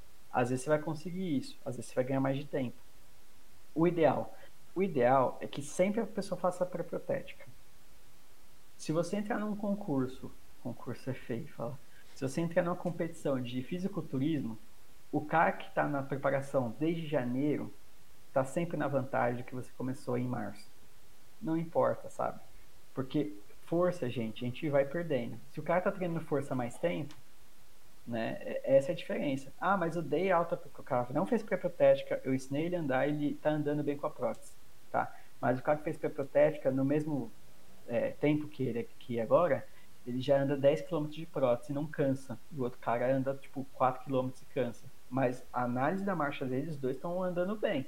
Só que a resistência muscular dá muita diferença. Então, assim, sempre você fazer o pré-protético, um que você já arruma problemas possíveis que possam acontecer. Dois, que você ajuda no condicionamento físico desse, dessa pessoa, entendeu? A pessoa usa a prótese para voltar a viver. Então, se a padaria dela é numa distância, a feira dela é em outra distância, isso às vezes faz muita diferença né? O quanto a pessoa está treinada a, a utilizar e fazer esforço. Todo mundo começa a andar mal, a fazer ruim quando está cansado. Então você tem que fazer um treinamento desde lá de base para que a pessoa só aumente o, o condicionamento físico dela. Porque andar é técnica. Depois só depende de condicionamento físico. Entendeu? Todo mundo sabe fazer um burp, mas pouca gente consegue fazer 20. É, é, essa é a diferença. Então, dá para você fazer só é, protética, sem fazer pré. Mas aí você tem que ser um cara com muita experiência para você conseguir lidar com possíveis problemas que você vai ter. O ideal é, gente, 12 semanas começa a fazer fisioterapia nesse cara. Até porque você não sabe quando vai chegar a prótese dele, se for SUS ou quando ele vai procurar um serviço para protetizar ele. É... Uhum. O quanto é de diferença no prognóstico e na questão da adaptação, porque creio eu que tudo, todo o nosso corpo e a gente como indivíduo ele, é, somos adaptáveis e a questão justamente da, da pessoa ela viver com uma amputação de um ou mais membros é algo que ela se adapte a viver dessa maneira também. Aí você pode até falar melhor sobre isso, mas eu queria saber o quanto é, diferencia do prognóstico de uma pessoa que que a amputação foi um problema congênito e de uma pessoa que teve sua amputação ao decorrer da sua vida. Ou seja, essa reaprendizagem, tudo isso tem diferenças significativas ou na real nem é tanto existente assim? Tem, tem, tem, tem. Tem diferença sim. É, você tem uma amputação congênita, tá? Ou, ou numa uma, ou na infância, é muito diferente porque eles têm uma questão de neuroplasticidade e de aprendizado motor dessa criança, tá? Então, o que dificulta um pouquinho as trocas de encaixe, porque a criança vai crescendo, você vai ter trocando de encaixe de uma maneira muito rápida, né? E até difícil de acompanhar. Mas assim, as crianças ficam craques naquilo, né? É igual você ensinar um instrumento para criança, tipo, pegar um adulto e ensinar um instrumento é completamente diferente. Ah, vai ter cara que toca bem guitarra quando começa aos 18, 18 anos? Vai, mas pegar uma criança que toca com 3 anos, é um gênio. Então tem isso também. É... A adaptação da criança, muitas vezes, não é uma adaptação. É uma habilidade, é um aprendizado. Que ela não está adaptando nada. Ela já nasceu assim, muitas vezes. Ou então ela não tem uma memória de, tipo, de, de caminhar sem prótese, sabe? É só da prótese ali para frente a memória dela. Então ela está aprendendo o que aquela tecnologia ali fornece a ela. E o que, que é? Ela desenvolve, que nem eu falo assim, muita gente fala assim, ah, fala no Instagram sobre reabilitação de amputado infantil. Cara, não tem reabilitação. Ah, que exercício você dá? Eu dou tarefas. A gente brinca de coisas, eu peço para a criança fazer coisas, dou desafios para ela e observo. Só observo. A gente vai brincar de supermercado, brincar de escalar, brincar de fazer não sei o quê, brincar de correr, esconder. E eu olho a movimentação da criança. Toda criança tem uma movimentação, tem alguns padrões. Quando a criança empaca no lugar, sabe o que a gente faz? A gente pega aquela experiência que uma criança me deu, que ela fez daquele jeito para sair daquela posição, e eu ensino essa nova criança. Então, assim, é, ela dá soluções para nós terapeutas, entendeu? É diferente do adulto, que tem que ser uma coisa, cara, você vai pisar assim, acertar o calcanhar, jogar o joelho para trás, o corpo faz isso, você vai. A criança você fala, anda. Aí desarma o joelho. Você fala, para o joelho não dobrar assim, você tem que empurrar para trás assim, ó, faz aí. Tá? Se você moscar, você vai cair. Aí a criança já fica durinha. Nenhum dia a criança está andando com o joelho livre. Então, assim, tem adulto que vai passar anos não vai aprender a andar com o joelho livre, vai ter que ir para uma prótese que o joelho é mais caro, tem mais segurança, mas o joelho tem mais controle. Uma questão hidráulica, uma questão computadorizada. Mas a criança, toda criança, gente, anda com o joelho livre. Livre, igual uma, uma maçaneta. Você solta a força, o joelho desaba. Entendeu? E a criança anda normal, tipo, tranquilo. Ela não fica pensando, vou jogar meu corpo pra lá, vou fazer meu desvio pélvico assim. Não, ela vai. Ela caiu uma vez, ela aprende a não cair. Ela foi escalar, caiu de cara no chão, ela aprende a escalar e não cai de cara no chão. Então é muito diferente. Alguns adultos vão andar super bem e vão chegar num nível que nem as crianças fazem. Qual é o nível máximo? É você superar a tecnologia da sua prótese. Se o joelho é livre, o que acontece? Se você não está jogando o coto para trás, você não está travando o joelho da sua prótese. Você soltou, ele desarma, tá, gente? Então o fabricante fala assim: joelhos livres não descem escadas com passos alternados. Por quê? Porque na hora que você vai alternar o passo e você não está jogando o coto para trás, o joelho desarma e você cairia no chão. O que, que alguns pacientes adultos e muitas crianças conseguem aprender a fazer? Ele dá o passo. Na hora que ele desarma o joelho e ele cairia no chão, ele aprende, quando o joelho desarma, ele lança a outra perna no ar, naquele tempo exato, e consegue passar no outro degrau. Então, assim, eu vi um vídeo, tipo, já conheci pacientes que fazem isso, e o, e o, fabricante diz assim: não dá para descer com, com passos alternados degraus. Aí o cara desce 60, 67 degraus de uma vez só, na sequência, com um tipo de joelho que o fabricante diz que isso é impossível ser feito. Entendeu? Então, assim, é, é bem complicado. Lógico que nem todo mundo vai ter isso. Por quê? Porque é difícil até de ensinar eu fazer, é, o paciente a fazer isso. Eu posso até explicar uma lógica para um adulto. Ó, o cara consegue porque no momento que desarma, você vai ter que passar a sua perna muito rápido e tocar antes que você caia no chão. Aí o cara, por persistência, vai lá e fica treinando na vida dele, treinando, treinando, treinando, treinando até ficar bom. Aí ele vai conseguir ou ele não vai. Mas a criança, eu não insisto para que ela treine. eu nem ensino, ela aprende a fazer, entendeu? Surge dela aquilo. Então, assim, é, ou infantis ou congênitos vai ter muita vantagem da ponto, do ponto de vista de você ter essa adaptação motora. Pode ter as mesmas complicações que eu falei lá no início, lá pode ser uma, uma doença genética vascular que vai ter uma dificuldade dela ter um ganho de força, vai, mas assim como ela é uma criança, tudo nela vai se adaptando, entendeu? Não é uma doença progressiva. Assim, se ela tem uma dificuldade de fluxo sanguíneo para ganhar uma força muscular, se ela trabalhar arduamente aquilo, ela vai ganhar força muscular, né? Muito mais facilmente do que um adulto, do que um idoso. Então, é, reabilitação com criança, é, é, é protetização com criança é muito mais simples, muito. Se é membro superior ainda, você vai ver que tem uma taxa muito pequena de pessoas que fazem uso de prótese. Por quê? Porque eles conseguem, com cotos, sem dedos, cortar com tesoura, usar touch celular, sabe? Se não quer nem usar o coto, usa o pé e consegue fazer. Assim, então a adaptação que ela tem ao ambiente, o nível de habilidade dela é muito aumentado, porque é muito explorado. A criança é um quadro em branco, entendeu? Então ela pode ser o que ela quiser, sabe? É, é, é, é as, as possibilidades são infinitas. Eu sempre digo, às vezes eu coloco um paciente adulto muito perto de um paciente pediátrico. E aí eu peço para o paciente pediátrico fazer algumas coisas, umas tarefas, né? E eu falo assim, olha como ele se move.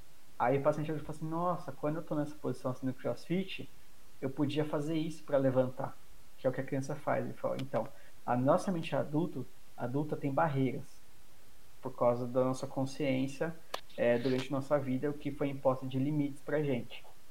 Porque a criança não existe isso. Não existe limite. O que ela imaginar e treinar vai acontecer. Entendeu? Para o adulto, não, a gente se limita. Aí é a, a gente tem que voltar a resposta por quê? Para a criança, para a inocência dela novamente, entendeu? Assim, ah, ela foi lá e conseguiu fazer daquele jeito porque ninguém disse para ela que era impossível de ser feito. Ela foi lá, tentou, deu certo, fez. Não deu certo, ela exclui aquela tentativa, né? Então, realmente dá muita diferença. A maioria dos atletas paralímpicos são amputações ou infantis ou congênitas, por conta dessa habilidade. A não ser esportes de extrema força, aí você ver amputados mais adultos. Levantamentos de peso, arremessos de peso, sabe? Porque aí eles vão ter partes musculares muito mais desenvolvidas. Uma criança que nasceu com amputação congênita, às vezes é o, o quadríceps foi transtibial, mas assim, quadríceps dela não desenvolveu exatamente como seria, porque não tem os braços de alavanca, entendeu? Então tem isso também. Às vezes a, a malformação. Oi? Tem essa desvantagem biomecânica. Isso, assim, você tem processos que vão acontecer durante o crescimento, você precisaria de uma anatomia normal para acontecer daquele jeito. Uhum. E aí eu sempre falo assim, gente, malformação. Ah, é criança, é fácil, beleza. É, malformação você investiga se não existe uma formação de órgãos, malformações ou alterações é, de anomalia muscular, se o trajeto da musculatura é daquele jeito mesmo que a anatomia preconiza. Ah, amputou quando eu tinha dois anos. Beleza, então tudo você entendeu que foi criado daquele jeito, amputou, você vai ter o problema só do crescimento, de como ele vai acontecer. Mas quando nasceu computação, aí você tem que fazer uma investigação de tudo. Às vezes órgãos são diferentes, é, feixes musculares são diferentes, entendeu? Não é só o osso. Né? Você tem essa parte estrutural também do crescimento é, da criança ou do desenvolvimento embrionário dela também, né? O que na prática aí, tudo esse negócio que foi do aprendizado motor vai ser o fiel da balança, entendeu? Vai ser melhor com adulto mesmo assim. Mesmo com várias diferenças anatômicas, ainda vai ser melhor com adulto porque teve mais tempo de treinar, entendeu?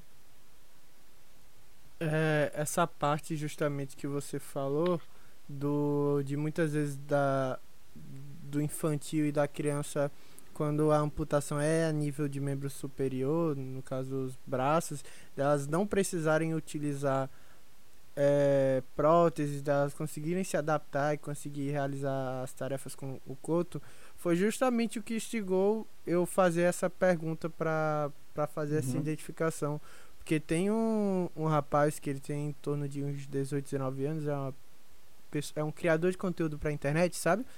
E que, e que o criador e o, que, o conteúdo que ele queria é, é games, é jogos online. E ele Aham. não tem a nível justamente do ombro aqui, não sei. Articulado de, o- de, de úmero. Pronto, e, ou de e, ombro, né? e é um problema de- congênito desde nascença. E ele consegue jogar, controlar um, uma atividade que necessita de uma de um controle de um- uma coordenação motora tão fina e ele consegue realizar, consegue jogar utilizando apenas os dois pés para controlar tanto Sim. clicar no teclado e várias teclas ao mesmo tempo, É, quanto mexer o, ideia, assim. o, o mouse. É porque lembra que nossa mente adulta tem limitação? Imagina assim, o paciente tem implantação transradial, que é a alívio do antebraço, certo? Não tem mão. Ou não tem dedos. Ah, o que, que é mais fácil? Utilizar os pés para você escrever? Ou você utilizar o coto assim, ó, fechado em X na sua mão e escrever com um lápis assim, ó. Eu tô na câmera aqui, ó, pressionando um lápis com os meus dois punhos. O que, que é mais fácil, fazer isso ou desenhar com o pé? Ou escrever com o pé? Para um adulto falar assim, pô, o pé tem os dedos, se eu enganchar, ganhar uma habilidade, eu faço, né? A resposta é, nenhum é mais difícil. Por quê? Porque para criança vai ter a mesma dificuldade. Aquela É história é um, é um quadrinho branco. aprendizado. Entendeu? Uhum. É um aprendizado. É o quadro em branco. Exato. O- Tem, tem vários vídeos na internet que você vê pessoas sem, sem os dois braços e tocando guitarra, tudo. Tem, tem outro, outro, outro rapaz também, eu não sei qual é a idade dele, mas que ele joga controlando com a boca. É um Sim. aparelho Ah, que eu- usa a boca pra, pra controlar o o jogo. Sim, entendeu? Dá pra você treinar um adulto com isso? Dá. Demora o quê? Mais tempo de treinamento, um treinamento muito mais terapêutico mesmo, consciente, Uhum. uma TO, né? A Mais fono, denso. muito mais densa. Isso não é um paciente com uma lesão medular, por exemplo, assim. Dá pra fazer várias coisas, segurando ponteira com a boca? Dá. Mas, meu, aí vem a ciência. Uhum. Protocolo de treinamento, como que eu falo, qual que é o exercício que eu faço, qual que é... Agora, a criança é a tarefa, né? Então, você querer ficar dando exercícios para a criança é ruim. Por quê? Porque exercícios são quadrados. São soluções quadradas, entendeu? Você tem que dar a tarefa. Deixar com que... Aí, assim, ah, eu quero direcionar a tarefa. Aí você tem que ser inteligente. Né? E a criança vai te dar um baile, às vezes. Nossa, eu quero que a criança agache e levante. Eu vou brincar de morto-vivo. Né? Aí a criança se joga no chão. Dá um mergulho, dá um peixinho. Aí você fala assim, pô, a criança me ganhou, né? Vou brigar, ela fala assim, não, tá errado, você tem que fazer assim. Cara, você tem que ser mais inteligente, entendeu? Se você não tiver uma criança que é colaborativa demais aos comandos que você pede, você tem que ser inteligente, tipo, e dando tarefas e vendo, e tentando é, é, prever a reação da criança, sabe? De como ela vai fazer aquilo. Né? Não, não só agachar e levantar, você tem que entrar na funcionalidade dela, entendeu? Criança, sabe o que a criança adora quando eu peço? Para elas pegarem coisas embaixo de, de, de, de cama, essas coisas que eles mergulham no chão e vão se arrastando, sabe? Vão se arrastando, eles adoram fazer isso. Porque isso dá uma consciência corporal da onde está a prótese dele, entendeu? De onde está a prótese dele, porque está inteiro colado no chão, só se arrastando. Eles adoram fazer isso. E acho que agora a gente fica por aqui, já vamos chegando em uma hora e meia de episódio. A gente conseguiu Aí. segurar o Jefferson por pelo menos umas duas horas, que a gente ainda ficou conversando é, meia hora no- nos bastidores. É, Mas foi bom demais. Não, com certeza. Fica aqui meu muito obrigado, Jefferson. Acho que deixar no ar já o segundo episódio aí, porque eu tenho mais dúvida ainda que, que não deu pra, pra ser questionado aqui. É, é um mundo muito grande, né? É um mundo muito grande. As pessoas têm muitas dúvidas, até dessa parte social das coisas, que é importante você entender a parte social, para entender a parte clínica e a parte técnica, né? Então, tem, tem isso também, assim, não, não é uma coisa que é, é tratar joelho, é tratar ombro, onde já se tem uma, uma coisa muito clara na mente das pessoas, dos, dos terapeutas, do que é um ombro, do que é um joelho, do que você se espera mais ou menos daquela articulação, das patologias ali, né? Você tem que ter um entendimento um pouco mais abrangente e às vezes completamente novo para essas pessoas, né? Como recado final que eu vou dar para as pessoas é assim, eu quando fiz a faculdade, eu era tão denso as matérias e não tinha espaço para ter matéria de amputados na, na, na, minha graduação. Então eu tive total de zero minutos de amputados na minha graduação, gente. Eu peguei um slide uma vez de uma outra turma de amputados lá na graduação, que eu li total de zero slides também. Como não cai na prova, eu era um cara vagabundo, ia bem de, pra caramba, mas eu, eu, eu matava aula para ir em show. É, eu não li esses slides. Não ia cair em prova, eu não tinha paciente amputado na época, eu não li e não tive amputados. Fui, fui atender ele lá na CD, né? Aí sim eu comecei a aprender isso. Então, o que, que eu queria dizer com, com isso para vocês? Assim, mesmo que vocês não tenham na faculdade, hoje em dia existe internet, né? Na minha época tinha começado a chegar o Bluetooth no Brasil, tá? Não existia Bluetooth. Então, assim, tem muita informação. Tem informação no meu Instagram, tá?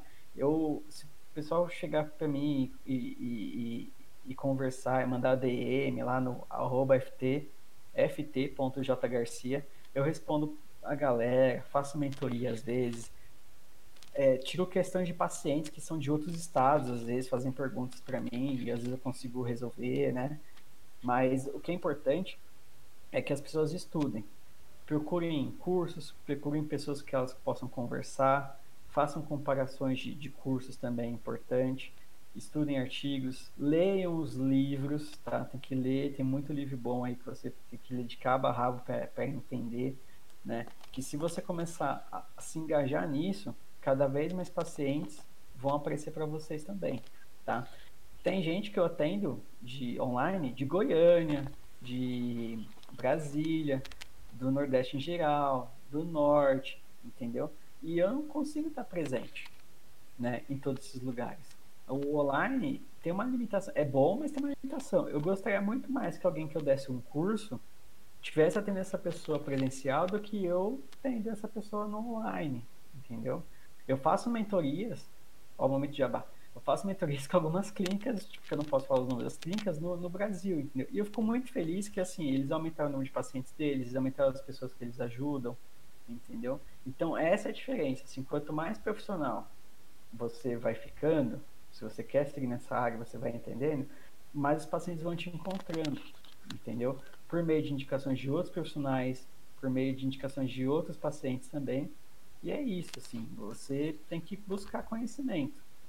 Infelizmente, no Brasil tem poucas pós-graduações que têm amputados, tá? A ACD aqui em São Paulo tem amputados, é, a Santa Casa aqui em São Paulo tem amputados, no HC aqui tem amputados, na USP, na Unifesp eu não sei muito bem como que tá lá, aqui em São Paulo. Eu sei que tem alguns, algumas faculdades no Nordeste que têm seus próprios centros de reabilitação de amputados também como referência, né? Inclusive tem algumas ortopedias interessantes aí, mas são privadas, né? Não são instituições de ensino. Assim, existem poucas instituições de ensino no Brasil, mas o conhecimento aí de troca de informações de terapeuta está super aberto. Comigo mesmo e outras pessoas, entre em contato. Entre em contato e tentem entrar nesse mundo se vocês querem realmente aprender isso, porque tem muita gente no Brasil precisando ser atendida né, precisando do nosso serviço. E é esse o último recado que eu deixo para o pessoal que vai ouvir o podcast. Então fica aqui nosso muito obrigado, Jefferson. Já já vamos marcar depois para sair também esse, esse segundo episódio, essa continuação. É, se alguém ficou com dúvida, algum questionamento, a gente vai também deixar o Instagram do Jefferson na descrição do, do vídeo no YouTube. Então, se você estiver escutando pelo Spotify, você pode procurar lá o link no YouTube. E se você também estiver assistindo pelo YouTube, você pode nos escutar pelo Spotify. Então, fica aqui o meu de novo. Muito obrigado ao Jefferson e até o próximo episódio.